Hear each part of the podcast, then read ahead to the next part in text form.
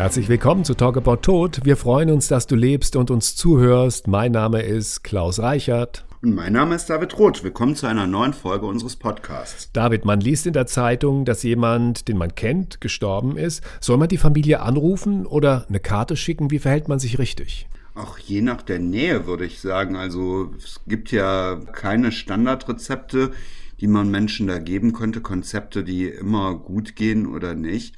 Und man muss halt auch so ein bisschen schauen, wie gerade die Situation ist. In den ersten Tagen ist oftmals vieles trubelig und ich würde das halt, wie gesagt, so ein bisschen auch von der Nähe, die ich zu den Angehörigen habe, abhängig machen.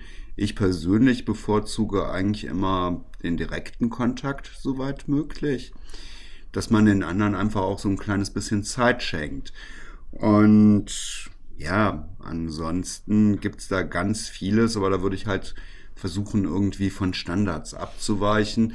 Und auch wenn ich zum Beispiel anrufe, großes Verständnis dafür haben, dass ich das vielleicht ein paar Mal versuchen muss, dass die gerade nicht drangehen oder dass ich später nochmal anrufe, weil die gerade ja, irgendwelche Sachen erledigen müssen. Ne? Also du würdest schon dazu raten, weil viele Leute sagen, oh, wenn dann jemand in Trauer ist, da will ich nicht stören und ich will mich nicht aufdrängen. Du würdest schon raten, nehmt den Telefonhörer in die Hand, ruft an, wenn derjenige... Oder geht immer, hin. Oder geht, geht hin, wenn derjenige nicht sprechen will oder kann, dann wird er euch das schon zeigen. Genau, und wie gesagt, sollte man halt sich nicht scheuen, nicht ängstlich sein und Verständnis dafür haben, wenn es gerade nicht passt. Ne? Und dann auch nicht eingeschnappt oder sauer werden.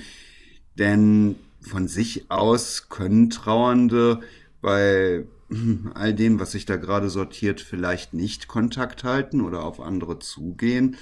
Und ja, ich glaube halt ganz wichtig ist es, die dann auch auszuhalten in dieser Zeit, das ist ein bisschen distanzierter über Telefon, wenn ich einen Brief schreibe, eigentlich gar nicht gegeben. Also die freuen sich natürlich über jede Form der Aufmerksamkeit.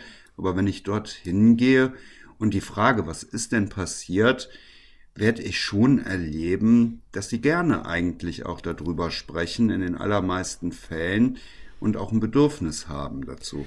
Wie ist das denn, wenn man selber eher so ein emotionaler Typ ist und nah am Wasser gebaut hat und jetzt irgendwie so eine Scham empfindet, ja, ich kann doch jetzt nicht dahin gehen und wenn ich denjenigen dann anschaue oder was sagen muss über den Verstorbenen, dann fange ich an zu weinen. Wie soll man mit so einer Situation umgehen?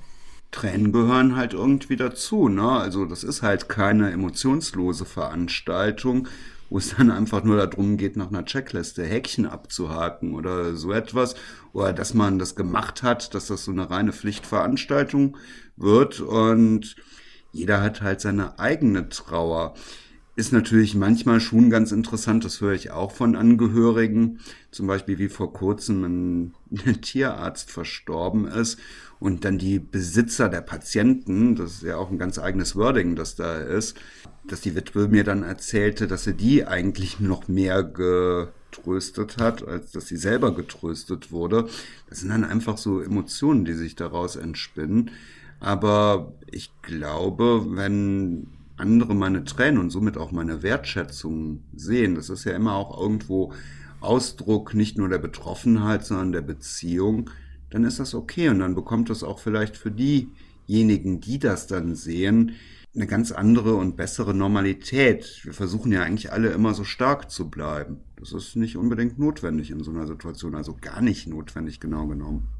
Wie ist denn das mit einer Traueranzeige? Also schalten die normalerweise nur die engsten Familienangehörigen oder kann ich jetzt als Freund oder mit einem Freundeskreis zusammen auch eine Traueranzeige für jemanden schalten? Ja klar, das darf jeder. Die Zeitung checkt natürlich vorher immer nur, ob in einer gewissen Form diese Person auch wirklich verstorben ist, dass es da keinen Missbrauch gibt. Und am besten meldet man sich dann bei dem Bestatter oder der Familie, um das Ganze auch so ein bisschen zu koordinieren.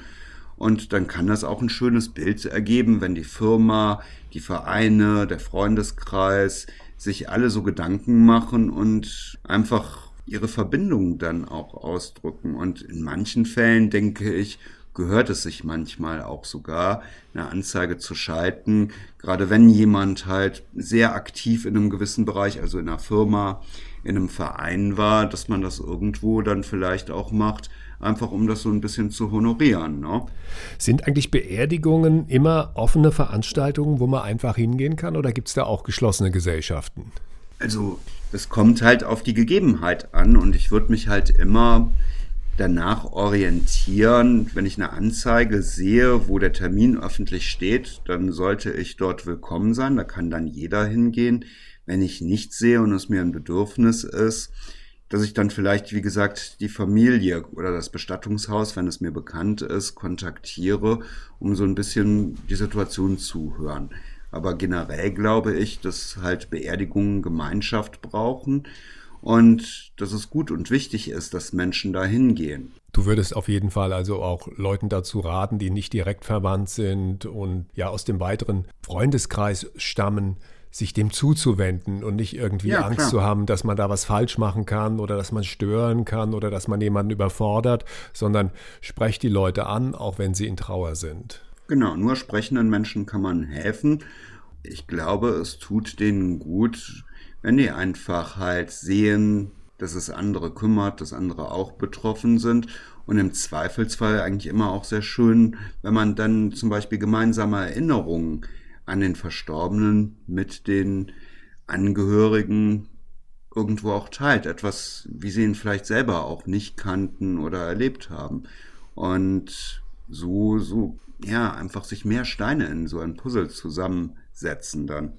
Okay, David, Dankeschön für heute. Gerne, Klaus. Das war's für jetzt. Schön am Leben bleiben und bis bald.